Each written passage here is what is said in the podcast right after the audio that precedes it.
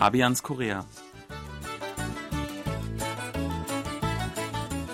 Liebe Hörer, wir heißen Sie herzlich willkommen zu einer neuen Folge und zwar Fabian Kretschmer und Sebastian Ratzer. Hallo, liebe Hörer.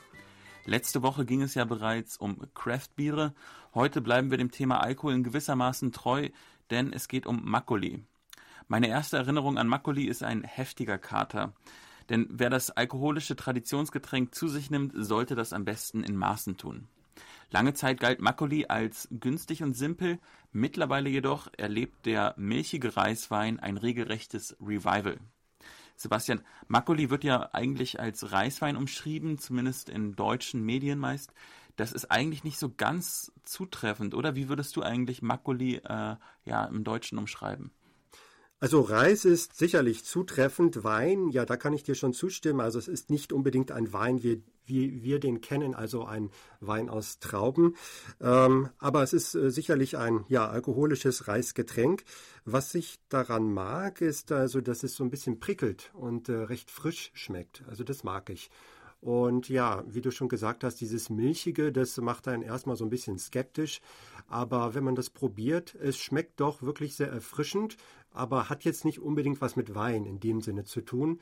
Aber es ist einfach auch nahrhaft, dadurch, dass Reis drin ist. Mhm.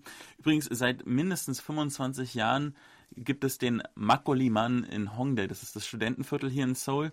Und gegenüber von der Hongik-Universität gibt es so eine Art, ja, Playground wird er genannt, also eine Art Spielplatz, wo dann am Wochenende abends eigentlich die meisten Studenten äh, ja, vortrinken, bevor sie in die Bars gehen. Und da gibt es einen Mann, der ist mittlerweile sicher schon in seinen 50ern, vielleicht 60ern, der geht mit einer großen Schubkarre an Makoli-Flaschen rum und bietet die dann an.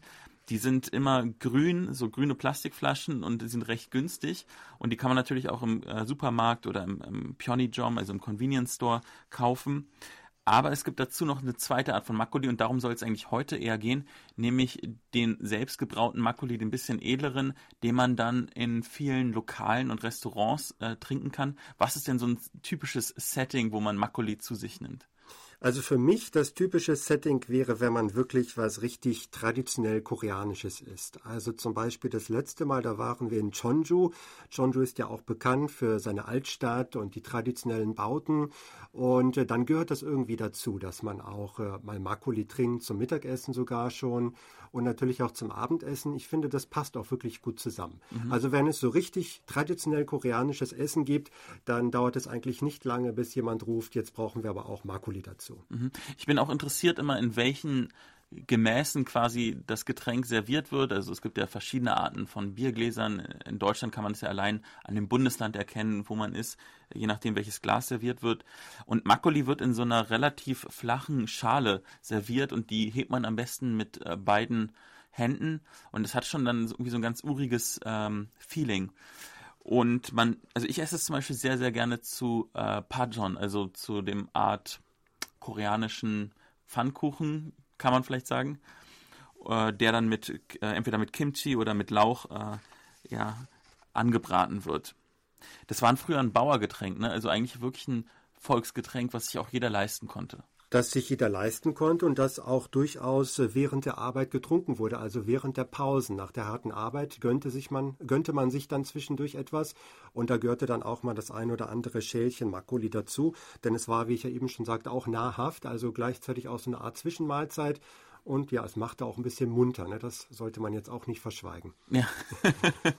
Der ähm, Kater ist gefürchtet. Also ich würde echt sagen, wenn man Makoli trinkt am Abend, sollte man versuchen, nur Makoli zu trinken und es nicht unbedingt zu mischen mit anderen Getränken. Dann hat man am nächsten Tag auf jeden Fall immer noch Freude daran. Ja, also auch mich hatte man anfangs äh, gewarnt davor, zu viel davon zu trinken und ich habe mich bislang immer daran gehalten.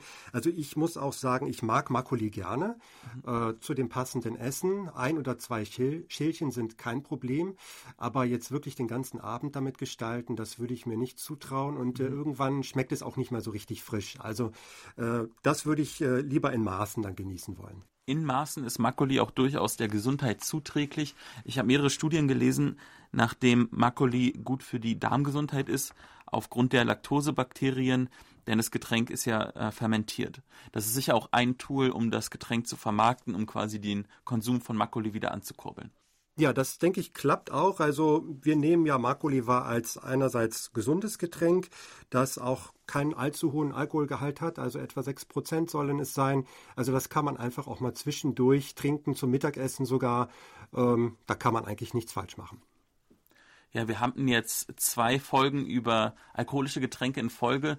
Vielleicht, wenn Sie aufmerksam sind, können Sie erraten, worum es in der nächsten Folge gehen wird bei Fabians Korea. Aber wir lassen es erstmal noch offen. Genau, wir halten die Spannung ein bisschen hoch. Bis nächste Woche.